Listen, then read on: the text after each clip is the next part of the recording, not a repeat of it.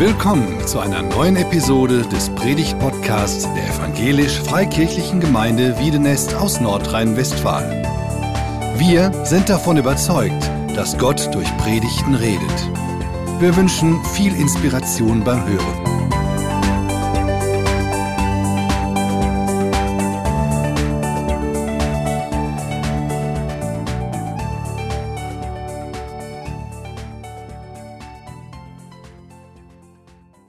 Ja, einen schönen guten Morgen. Ähm, wir haben es eben schon gehört, Sabbat, eine Zeit der Ruhe, der Einkehr. Man fährt runter, man kann sich äh, einstellen und nachdenken über sein Leben. Und ähm, ich habe das so gehört und da habe ich gedacht, Mensch, meine Kinder wissen das gar nicht, dass das der Fall ist. Offensichtlich hat ihnen das in der Sonderstunde noch niemand deutlich gesagt, dass das so ist. Denn ich lebe ja in einem Alltag, in dem ein am Boden liegender Vater in den Köpfen meiner Kinder scheinbar so eine Art Fanfare zum Frontalangriff ähm, irgendwie auslöst oder so. Egal, wo die im Haus sind, die kommen dann irgendwie an und ähm, ja, kennst du, oder? Ja, so eine, man verbringt viel Zeit auf dem Boden. Familien sind ja ein turbulentes Gebilde, wenn man mal so reinguckt, ja. Und da passiert unglaublich viel. Und äh, in das Zusammenleben in Familien ist unglaublich schön und gleichzeitig manchmal unglaublich schwierig. Ja? Und deswegen gibt es ja eigentlich auch fast keine Familie, die ich jemals getroffen habe, wo, man, wo alle sagen, es läuft bei uns, gar keine Probleme. Sondern alle sagen eigentlich, oh, wenn du wüsstest, unsere Familie. Ja? Und gleichzeitig äh, sind aber Familien dann auch wieder so, dass sie so Ereignisse schaffen, wo alle wahnsinnig, das Herz geht auf und wir sind zusammen und Familie und ne, äh, das ist irgendwie immer beides so, beides so da. Und ähm, Familie ist unglaublich wichtig für unser Wohlergehen und so für unsere Lebenszufriedenheit. Und jeder hat ja eine. Also ich sage mal, selbst wenn man jetzt keine Kinder hat, hat ja jeder Eltern und ähm, man hat irgendwie immer Familie, irgendwie muss man ja auf diese Welt mal gekommen sein. Und gerade für die Menschen, wo das dann nicht der Fall ist, die vielleicht durch Unfälle Waisen geworden sind, adoptiert oder die dann tatsächlich so, ähm, wo, wo, Familie schwierig war, ist das ja auch ein Riesen, für diese Menschen oft eine Riesenlast oder ein Riesenproblem, dass Familie eben nicht da ist. Und die würden sich dann wünschen, überhaupt irgendeine Familie zu haben, auch wenn die noch so schlecht wäre. Ja? Also Familie ist für uns unglaublich wichtig. Und Gemeinde ist ja auch Familie. Also ganz oft, wenn man in die Bibel guckt, tauchen ja Begriffe auf wie die Geschwister, die Brüder und Schwestern meistens dann nicht, aber es wäre mitgedacht, die Brüder und Schwestern. Also da werden ganz oft Familienvorstellungen ähm, aufgebaut und da wird oft eine familienähnliche Gemeinschaft zwischen Christen in der, in der Gemeinde ähm, und weltweit deutlich. Und wenn man jetzt überlegt, so, hui, in meiner Familie ist das schon schwer, manchmal, und wir sind irgendwie fünf, und dann kommen noch ein paar Leute drumherum, dann sind wir vielleicht 20 oder in manchen Familien auch noch mehr. Das ist ja schon oft schwierig. Und dann kommt ja die Gemeinde so, ein paar hundert. Wenn das jetzt auch noch alles meine Familie ist, das. Pff. Und dann, jetzt kommt ja der nächste Schlag, wir sind ja eine weltweite Familie. So die Christen als weltweite Familie. Ne? Da können ja schon Überforderungsgefühle so über einen hereinbrechen, wenn man da irgendwie das Gefühl hat, man ist da so auch irgendwo zuständig. Man ist ja ein Teil davon, von dieser weltweiten Familie. Und was bedeutet es eigentlich, dass Christen so diese enge Verbindung haben? Und ähm, damit sind wir ja so beim Thema Einheit auch. Also Christen sollen eins sein, Christen sind eine Einheit, Christen sind eine Familie, Christen sind eine Gemeinschaft, wie man das mal irgendwie nennt, ja, haben wir diese Verbindung. Und diese Verbindung ist Jesus auch wichtig gewesen.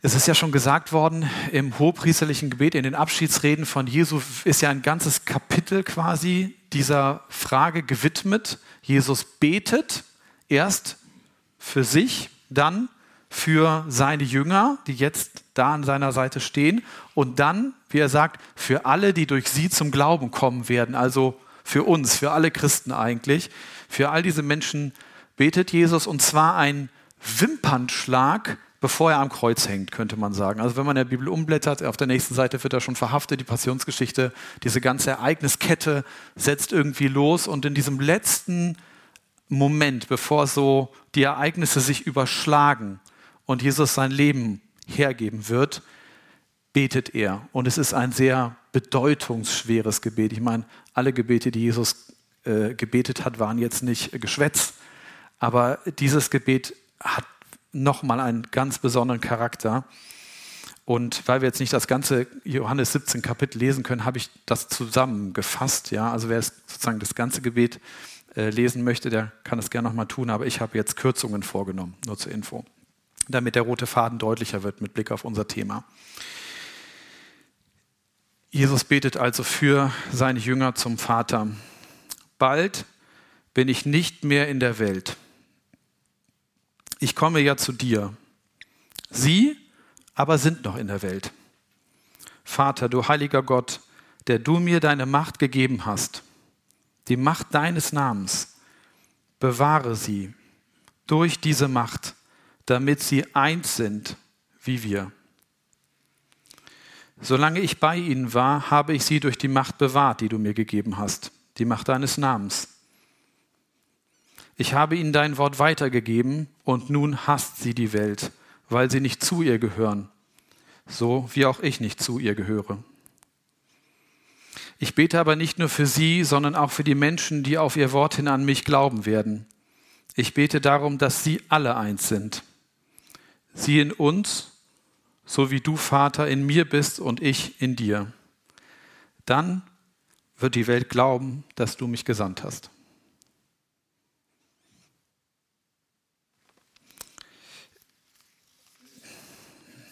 Jesus widmet seine letzten Gedanken, sein letztes Gebet der Einheit seiner Kinder. Und das hat so was in mir ausgelöst, als ich das nochmal so gelesen habe. Ich gedacht, woher kenne ich das? Ich kenne das irgendwoher. Woher kommt mir das so bekannt vor? Und dann habe ich gedacht, ja doch, weil ich diese Szene schon oft gesehen und gehört habe. Ich habe sie in Büchern gelesen, ich habe sie in Filmen gesehen, ich habe sie in vielleicht bestimmten Formen miterlebt. Es ist nämlich so diese Szene in meinem Kopf, wenn so ein sterbender, ein sterbendes Familienoberhaupt, ein, ein, ein alter Mensch, seine Familie an seinem Sterbebett versammelt und ihn das Versprechen abnimmt, weil er, er will wissen, klappt das mit euch? Ja? Diese Situation. Ne? Also ich habe das nicht ganz so bei meinem Opa erlebt, aber da, man hat, also da habe ich gelernt, so als ich meinem Opa beim Sterben zugesehen habe, Menschen wollen oft auf dem Sterbebett was loswerden noch. Ja, und sie, sie wollen wissen, dass Dinge laufen. Und wenn Streit ist in der Familie, dann wollen sie, dass das bereinigt wird. Sie wollen irgendwie in der Gewissheit gehen können, dass ihre Kinder sich nicht übers Erbe zerfetzen. Oder dass ihre, ihre beiden Söhne ähm, wieder miteinander sprechen oder so. Ja? dieses, dieser Wunsch, ja, die Kinder sollen zueinander finden und sollen gemeinsam irgendwie durchs Leben gehen, die Familie soll heil sein. Das ist ein natürlicher, wichtiger Wunsch für Menschen, die gehen und die Familie alleine lassen. Das wäre ja bei mir auch so. Wenn ich jetzt gehen müsste, sterben oder ich müsste einfach von meiner Familie getrennt sein, dann würde ich mich auch jetzt sofort die erhebliche Frage stellen, wie kann ich dafür sorgen, dass es meiner Familie gut geht? Wie kann ich machen, dass die finanziell abgesichert ist? Wie kann ich machen, dass die Beziehungen stimmen? Wen kann ich nochmal aktivieren als Support für diese schwierige Zeit, wenn ich mehr weg bin oder so? Ja? Das sind ja sofort Gedanken, weil man versucht zu helfen. Und jetzt ist für Jesus natürlich nicht so interessant, wer kümmert sich um die finanzielle Versorgung. Das kann der selber machen, auch wenn er gegangen ist. Aber was er nicht machen kann, wenn er geht, ist die Einheit sicherstellen. Das müssen die Jünger und wir müssen das selber machen. Ja, er kann, das hat, äh, ist ja auch schon deutlich geworden hier, Einheit kann man stiften, hat Jesus gestiftet, aber sie machen, das Potenzial heben, das müssen wir selber. Und die Frage ist jetzt so ein bisschen, was meint Jesus hier eigentlich, wenn er jetzt von Einheit spricht? Was meint der? Ich weiß nicht, was ihr so denkt, was, was da jetzt das bedeutet, sie sollen alle eins sein. Da hat wahrscheinlich jeder von uns höchst unterschiedliche Vorstellungen, was das jetzt genau bedeutet. Und wir wissen das natürlich nicht hundertprozentig genau, weil da jetzt keine Anleitung dran hing mit ganz viel Text in Fußnote. Aber wir können ja aus dem Text und aus der Bibel insgesamt schon so ein paar Hinweise vielleicht heraushören. Das erste ist, Jesus kann hier nicht einfach nur meinen, dass Christen sich irgendwie so verbunden fühlen. denn dafür müsste er ja nicht beten. Also dadurch, dass Jesus am Kreuz stirbt und dass wir als Christen alle in eine Glaubensgemeinschaft geführt werden und wir alle denselben Gott haben und dadurch verbunden sind de facto, wenn das schon die Einheit ist, die Jesus sich hier wünscht und die er sieht, dann muss er dafür nicht beten. Die stiftet er in dem Moment, wo er am Kreuz hängt und sagt so, ich gebe mein Lösegeld für alle Menschen, sie können alle kommen und vor dem Kreuz einen Platz finden. Da ist ja eine Einheit geschaffen die wir automatisch haben, dadurch, dass wir alle an Jesus Christus glauben, wenn das schon die Einheit wäre, wofür betet der dann hier eigentlich? Das scheint mir nicht sehr plausibel. Es muss also um mehr gehen. Es geht darum, irgendetwas zu tun. Die Christen müssen irgendwie sich aufmachen. Sie müssen dieser Einheit, sie müssen dieser Einheit Gestalt geben. Sie müssen sie leben. Es kann ihnen misslingen vielleicht irgendwie auch, ja ähm, hier ist ein aktiver Prozess offensichtlich gemeint, der ähm, gestaltet wird. Auch wenn wir im Neuen Testament in Briefe lesen und dort wird dann beschworen und gesagt, seid einig miteinander und seid eines Sinnes und setzt euch das gleiche Ziel und äh, lasst euch nicht trennen durch Parteiungen und so, ja. Also da geht es darum, diese Einheit zu halten, zu gestalten, zu bewahren. Und das Zweite ist, diese Einheit hier, die kann ja nicht einfach nur irgendwie so eine Einigkeit im Sinne sein von, wir haben die gleiche Meinung miteinander oder wir haben so ungefähr die gleiche Sichtweise. Denn diese Einheit, die hier beschworen wird, das ist ja die Einheit, die aus, Jesus, also aus der Beziehung von Jesus mit seinem Vater hervorgeht. Jesus sagt, Vater, wir sind eins. Und so wie wir eins sind, sollen auch sie eins sein. Ja? Also es ist sozusagen wie so eine Rettungslinie. Ja? Gott streckt die Hand aus, Jesus hängt dran, Jesus hängt an den Christen, die Christen hängen aneinander, alle sind, ähm, alle sind eins. Und diese Einheit ist deswegen meiner Meinung nach eine umfassende Einheit. Da geht es jetzt nicht einfach nur darum, Meinungen zu teilen, sondern da geht es darum, sich universell verbunden zu sehen in, mit seinem gesamten Lebenskonzept, wie ich über den anderen denke, wie ich über den anderen rede, ob wir gemeinsam miteinander arbeiten und so weiter. Das ist alles Teil dieser Einheit. Die beschreibt nicht nur einen, einen Bereich des Lebens oder so, ja, sondern wir sind mit unserem ganzen Leben in Jesus Christus und deswegen, weil alle so sind, sind auch unsere Leben alle miteinander verbunden. Und der dritte Punkt ist, diese Einheit soll ja eine Strahlkraft entwickeln. Denn Jesus sagt ja, dadurch, dass sie alle eins sind, soll die Welt erkennen, dass du mich gesandt hast. Durch die Einheit der Christen soll Jesus in dieser Welt erkannt werden können. Ja? Und ich weiß nicht, was jemand sehen muss, damit er Christus erkennt. Aber ich glaube, es reicht nicht, dass er zwei Leute äh, äh sieht, die nebeneinander stehen und sagen, Jep, sehe ich auch so. Das, das ist ein bisschen wenig sondern irgendwie muss dort ja eine Art von Beziehung herrschen, eine Art von Gemeinschaft, wo jemand sich das anguckt und sagt, das, da ist doch was, was nicht normal ist. Da steckt doch was dahinter bei denen, da steckt doch jemand dahinter bei denen. Das heißt, diese Einheit ist auch an dieser Stelle, hat ein, ein sehr hohes, also hat einen sehr hohen Anspruch. Ja? Ähm, und das äh, wird hier auf jeden Fall deutlich. Und ich würde mal versuchen, das so zu, zusammenzufassen, was ich jetzt hier rauslese, ist, dass der Anspruch ist, dass Christen positiv voneinander als Geschwister denken, dass sie wertschätzend übereinander und miteinander reden und dass sie als, als Gemeinde und als Gemeinschaft im Reich Gottes konstruktiv zusammenarbeiten. Ja?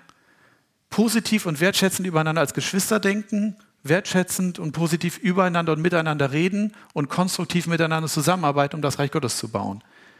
Das würde ich sagen, ist das Minimum von dem, was ich hier als, als Einheit, so wie, wie sie hier für mich dargestellt, ähm, sehen würde. Und wenn ich jetzt mal gucke, ich gucke mir jetzt mit diesem Hintergrund einfach mal so an, was ich in meinem Umfeld sehe und frage mich, machen wir das?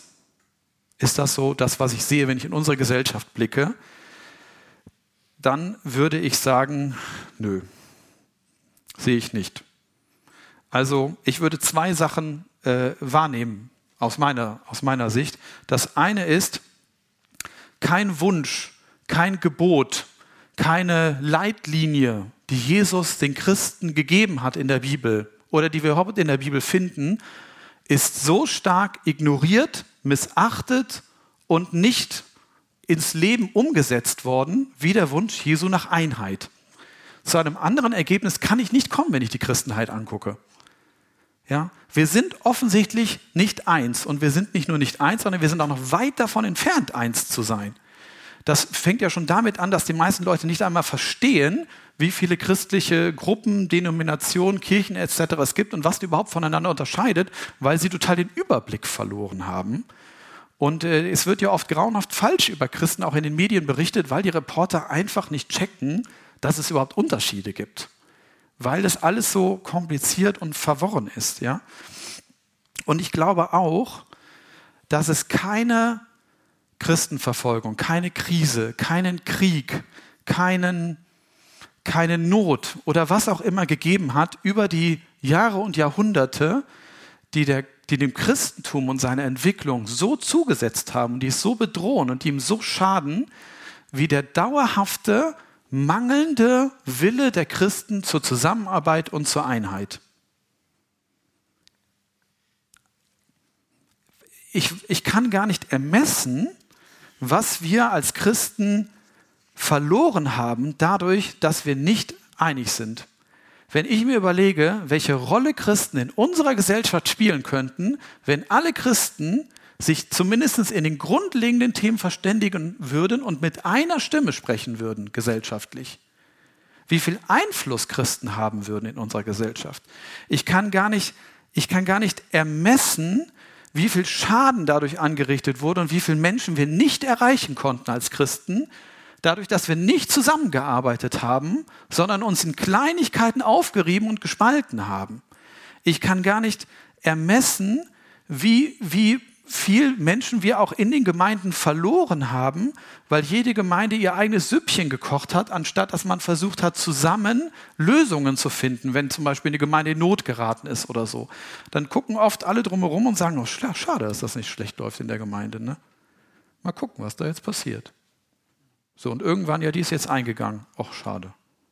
so, ne? so als wenn es nicht unser Problem wäre. So, ne? Oder merke ich auch selbst, katholische Kirche, gutes Beispiel, ja? Die Katholiken mit ihrem Missbrauchsskandal, ne, die ganzen Austrittszahlen aus der evangelischen und katholischen Kirche, ja, schlicht, was die Katholiken da für ein Problem haben. Ja, gut, dass ich kein Katholik bin. An der Stelle, ne? freue ich mich. Ähm, dass die Leute jetzt alle gar nicht mehr in irgendwelche Kirchen gehen und da, da hängen und, und, und ne, dass da irgendwie auch eine christliche Kirche niedergeht oder so. Das scheint weniger bewegend zu sein, weil es ja nicht unser Problem ist, es sind ja Katholiken. Ja? Also so dieses, dieser, dieser Punkt, dass wir uns irgendwie zur Einheit berufen fühlen, vielleicht noch in unserer Gemeinde, aber darüber hinaus eigentlich wenig. Und ich frage mich, warum ist das eigentlich so? Warum ist das so, dass so wenig Zusammenarbeit geschieht? Ja? Und meine erste Antwort, als ich mich mit dieser Frage beschäftigt habe, ist, ja, weil das normal so ist. Also da sind wir Christen ja gar nicht anders als andere Menschen. Überall anders wird auch nicht zusammengearbeitet. Dann gucken wir in die Politik. Wenn es da um Zusammenarbeit ging, dann müssen wir alle direkt immer den Laden zumachen. Also, Christ, also Menschen arbeiten grundsätzlich ungern in bestimmten Zusammenhängen zusammen. Und das kann man an ganz vielen Stellen sehen. In der Politik, Ampelkoalition, überhaupt jede Koalition, die wahrscheinlich jemals angetreten ist. Das sieht man im Bildungsbereich. Ja, jeder Lehrer macht die Klassenraumtür zu, macht sein eigenes Süppchen zusammen. Ach, Nee, könnte mir reinreden in meine Arbeit. In der Wirtschaft hat man den Eindruck, wird eigentlich auch nur dann zusammengearbeitet, wenn es gar nicht mehr anders geht oder wenn ein derartig großes Ziel lockt, dass man fast schon gnadenlos dumm wäre, das nicht zu heben. Aber einfach so, weil Zusammenarbeit gut ist, nee, das wird auch nicht gemacht, ja. Also zusammengearbeitet wird oft erst, wenn man so mit dem Rücken zur Wand steht und es eigentlich nicht mehr anders geht und man dann so eine Rettungsleine vielleicht irgendwie kriegt, dass man mit Leuten zusammenarbeitet, dann wird es oft gemacht. Und äh, insofern sind Christen jetzt, glaube ich, gar nicht besonders schlimm und eigenwillig oder so. Sie sind einfach nur ganz normale Menschen. Und deswegen sagt Jesus ja auch, daran sollen die Menschen erkennen, dass du mich gesandt hast.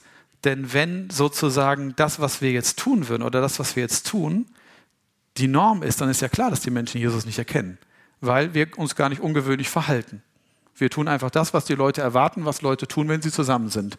nämlich so nebeneinander her ihr Ding machen. Und deswegen wäre es auch so anders, wenn wir zusammenarbeiten würden, weil das nicht normal ist.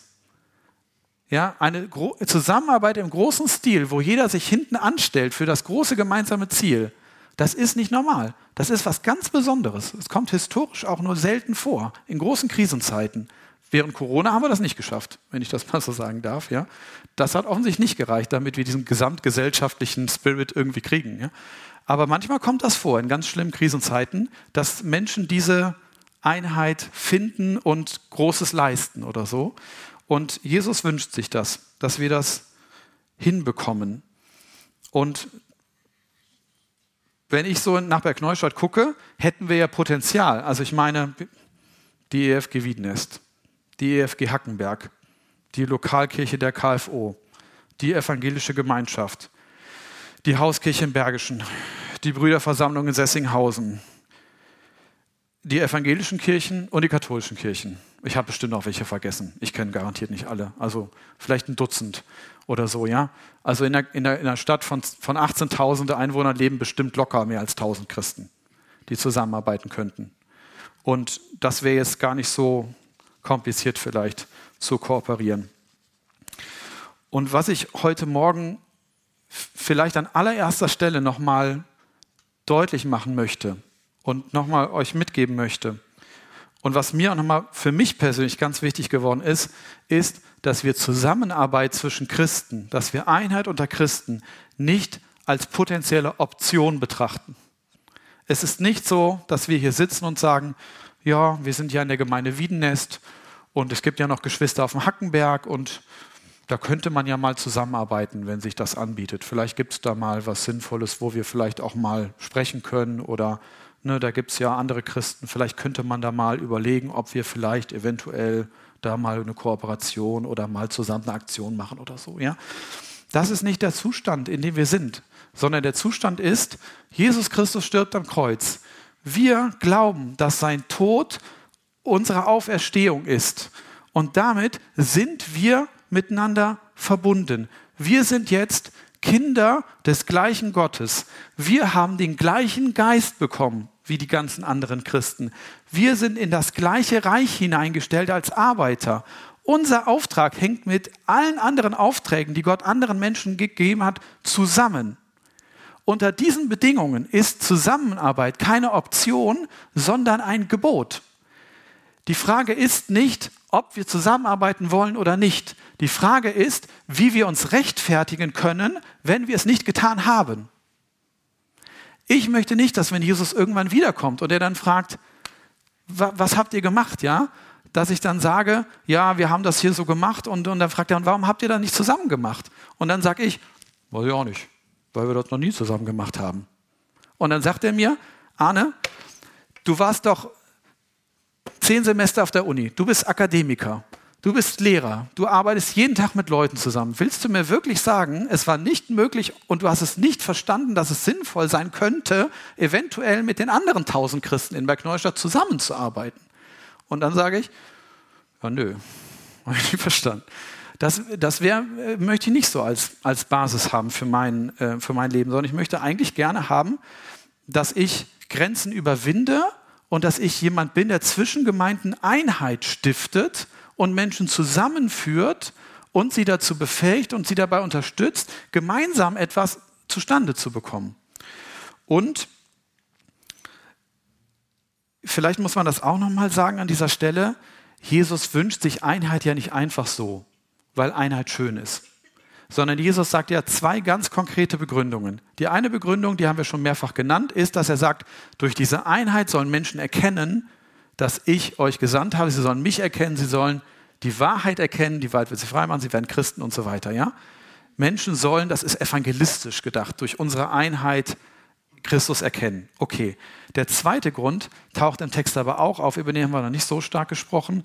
Da sagt er im Grunde genommen, ich lasse euch jetzt hier alleine in einer feindlichen Welt. Diese feindliche Welt, die hat mich gehasst und meine Botschaft abgelehnt. Und weil ihr jetzt zu mir gehört, wird sie euch auch hassen und wird eure Botschaft ablehnen. Und das sagt Jesus auch in diesem Zusammenhang. ich habe keinen verloren, Vater, den du mir gegeben hast. Sie sind alle noch da, sie stehen, wir sind eins. Und damit ist ja impliziert, wenn wir beieinander bleiben wollen, wenn wir nicht verloren gehen wollen, wenn wir nicht Leute auf dem Weg verlieren wollen, dann brauchen wir Einheit.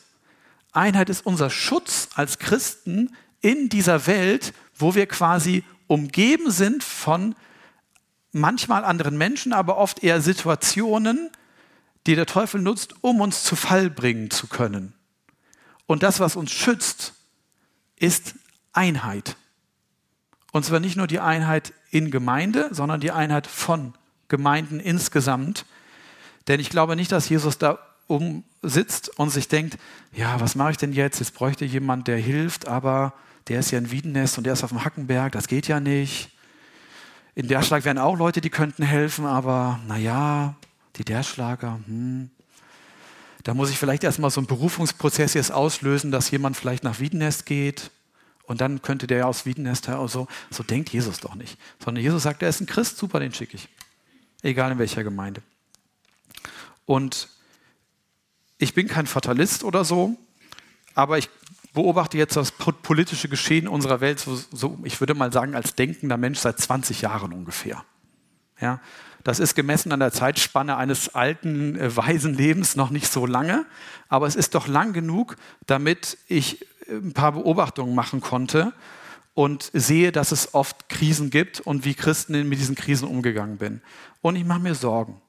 Ich mache mir einfach Sorgen um die Gemeinde weil ich den Eindruck habe, wenn es wirklich schlimm kommt, und bisher ist es ja noch nicht wirklich schlimm gekommen, an allen Orten droht Schlimmes so am Horizont, ja, aber für uns hier in Deutschland ist es bisher noch nicht wirklich, wirklich schlimm gekommen im Sinne einer Pandemie, wo hier wirklich die Leute reihenweise auf den Fluren sterben oder wo, wo wir hier ähm, in der Gemeinde überlegen müssen, wie wir die armen Leute in unserer Gemeinde überhaupt noch irgendwie durchbringen oder wo hier wirklich Krieg herrscht und Leute aus der Gemeinde äh, irgendwie die Todesmeldung nach Hause geschickt werden oder wirklich eine Christenverfolgung einsetzt, wo wir uns wirklich nicht mehr offen treffen können und so. Ja, ich meine, wenn wirklich Druck, schlimmer Druck auf die Gemeinde kommt, ja, und Einheit unser Schutz ist, dann würde ich prognostizieren, wir werden auf den Rücken gelegt wie ein Judo-Anfänger gegen Schwarzgurt. Ja? Das geht ratzfatz. Warum? Weil wir nicht gelernt haben, zusammenzuarbeiten. Wo haben wir das gelernt? Haben wir nicht gelernt. Können wir nicht. Die Kommunikationsstrukturen fehlen uns. Bis wir überhaupt mal gelernt haben, zusammenzuarbeiten und miteinander reden und die Kanäle eingerichtet und sowas alles, ja. Und überhaupt mal uns aufs Wesentliche fokussiert haben, da ist doch alles schon gelaufen. Das hat man ja bei Corona gesehen. Und wenn wir irgendwas lernen konnten in der Verbindung von Corona-Krise und Ukraine-Krieg, dann ist das doch, dass wir als Christen enger zusammenrücken müssen, dass, wir die, dass die Drähte gespannt werden müssen, damit wir miteinander kooperieren können, damit wir uns verständigen, damit wir miteinander auf dem Laufenden bleiben können. Und deswegen möchte ich dich heute Morgen ermutigen, dass du die Einheit der Christen vorantreibst. Und ich möchte Einheit weniger so als Zustand verstehen, weil ich glaube, zur wahren Einheit kommen wir sowieso nicht hier. Das wird erst passieren, wenn wir alle gestorben und bei Jesus sind, okay. Aber ich glaube, Einheit ist eine Eigenschaft, die Christen haben, so wie Selbstdisziplin, Gehorsam, Treue, Freude, Freundlichkeit, Geistesgaben, ja. Einheit zu stiften ist eine Fähigkeit, die mit geistlicher Reife einhergeht. Christen, die reif geworden sind, sind Einheitsstifter. Warum? Weil sie das Wesentliche, was alle Christen verbindet, das Wesentliche sein lassen und miteinander arbeiten an dem Wesentlichen. Wenn sie unreif sind, werden sie sich egozentrisch zerstreiten über Nebensächlichkeiten, das Wesentliche wird aus dem Blick geraten und es entsteht Trennung. Das ist geistliche Reife, dass wir das Wesentliche erkennen und erkennen, dass die anderen im Wesentlichen auch Christen sind. Ob das nun Russlanddeutsche sind, ob das nun die Brüder in Sessinghausen sind, ob das nun Katholiken sind, ob das nun Protestanten sind. Gibt es gewichtige Unterschiede zwischen denen? Ja, gibt es. Bin ich von vielen Sachen nicht begeistert, die in anderen Gemeinden laufen? Ja. Finde ich viele Sachen problematisch? Ja. Würde ich in diese Gemeinden gehen wollen? Nein. Kann ich mit ihnen zusammenarbeiten? Ja. Warum? Weil sie Christen sind. Und ob jemand Christ ist oder nicht, das hängt von vielleicht einer Handvoll Dingen ab, die wir relativ einfach rauskriegen können. Und dann lasst uns doch den Rest die Nebensächlichkeit sein, die die Nebensächlichkeit ist. Wir können so weitermachen wie bisher. Dann, dann wird es immer weitergehen, es werden noch mehr evangelikale Richtungen entstehen, noch mehr evangelikalen Gemeinden und irgendwann sind es nicht mehr Tausende, sondern weiß ich nicht was, ja, ein paar sterben vielleicht wieder aus. Ne? Aber wenn wir wirklich irgendwann wieder zu einer Kirche werden wollen, zu einer gemeinsamen Kirche, die der Stimme Jesu folgt und mit einer, mit einem Ziel an dieser Gemeinde und an dieser Welt arbeitet, dann müssen wir anfangen, Einheit zu fördern. Und das ist, glaube ich, gar nicht so schwierig. Ich würde sagen, da gibt es zwei, drei Punkte. Punkt Nummer eins ist, du nimmst den Auftrag Jesus ins, ins Visier, den er dir gegeben hat. Punkt zwei ist, du gehst ganz automatisch davon aus, dass dieser Auftrag auch Christen in anderen Gemeinden betrifft. Das passiert ganz automatisch, ja? Also, wenn ich jetzt zum Beispiel eine Jungscherarbeit gründen soll, warum gehe ich nicht automatisch davon aus, dass auch andere Gemeinden gut finden können? Warum muss ich jetzt hier in Wien erst die Runde drehen und sagen, ja, lass uns eine Gemeinde, und dann kommen die Leute nicht zusammen und es wird schwierig? Warum kann ich nicht direkt gemeindeübergreifend denken? Warum kann ich direkt sagen, hey, ich habe eine gute Idee, das betrifft doch auch bestimmt Christen in anderen Gemeinden? Da frage ich mal rum. Ganz selbstverständlich. Warum sollen wir vor der Gemeindegrenze halten machen? Macht Jesus ja auch nicht. Ja? Und plötzlich hat dann vielleicht jemand aus einer Gemeinde eine, Auf eine Anfrage im Postkasten, ja? wo dann steht, hey, ich habe eine gute Idee und der fängt an, mit Leuten darüber zu sprechen und plötzlich entsteht etwas, Christen aus verschiedenen Gemeinden arbeiten zusammen. Es gibt ja gute Beispiele, Lifeline zum Beispiel. Das ist ja eine totale Erfolgsgeschichte. Hätte Markus Guderding versucht, Lifeline zu machen, nur mit Leuten aus der Gemeinde ausschließlich hier, wäre das Ding voll vor die Wand gefahren. Hätte er nie schaffen können. Ja? Wir brauchen Kooperation, wir brauchen Zusammenarbeit, es geht gar nicht anders. Und in diesem Zusammenhang möchte ich dich ermutigen, dich nicht entmutigen zu lassen, denn es werden garantiert zwei Dinge passieren. Das eine ist, du wirst Leute einladen zur Zusammenarbeit und sie sagen, nö, mache ich nicht. Das ist ja das, was eigentlich nahe liegt, ja, sonst wäre die Situation ja nicht so, wie sie ist. Dann lass dich nicht ermutigen, das ist der normale Weg. Einheit braucht Zeit und Einheit braucht Energie und manchmal Werbung. Man muss einfach werben um die Menschen um sie ähm, zu einem gemeinsamen Projekt zu bewegen. Und deswegen möchte ich dich ermutigen, wenn du Dinge zusammenbringen möchtest, wenn du Menschen zusammenbringen möchtest, lass dich nicht entmutigen, mach einfach weiter. Und der andere Punkt ist, wo man sich auch leicht entmutigen lassen kann, ist, wenn du zusammenarbeitest mit anderen Menschen, dann wird das, was am Ende als Ergebnis herauskommt, mit ziemlich großer Sicherheit nicht dem entsprechen, was du dir ursprünglich mal gedacht hast. Das ist ja das Frustrierendste bei Zusammenarbeit. Ne? Ich habe eine tolle Idee, jetzt arbeiten wir alle miteinander zusammen und am Ende ist das nicht mehr das, was ich mir mal vorgestellt hatte. Und da muss man aber vielleicht auch die Prioritäten von Jesus klar im Blick halten. Wenn Jesus sagt, Einheit ist das Zentrale und wir gemeinsam als Christen etwas machen, dann ist vielleicht am, am Ergebnis nicht mehr das Zentrale, dass das am Ende genau rauskommt, was ich mir vorgestellt hatte, sondern dass wir dem Anspruch Jesu nachgekommen sind, etwas zusammen zustande gebracht zu haben, was er benutzen kann. Und wenn wir das nicht tun und wenn wir lieber unser eigenes Süppchen kochen, dann haben wir natürlich das gewonnen, was wir gerne wollten. Wir haben aber vielleicht dann viel, viel mehr verloren, als uns manchmal so klar ist. Und dieser Verlust, der tut Jesus weh, glaube ich, und der tut uns auch in unserer Entwicklung weh. Deswegen möchte ich euch heute Morgen einladen und wünsche euch einfach und mir auch, dass wir den Weg zu mehr Einheit gemeinsam finden. Denn es ist ja ein schwieriger Weg, der auf manchmal Diskussionen und Prozesse bedarf, aber er ist wert, ihn zu gehen. Er war Jesus immerhin so wichtig, dass er sein letztes Gebet diesem Thema gewidmet hat. Amen.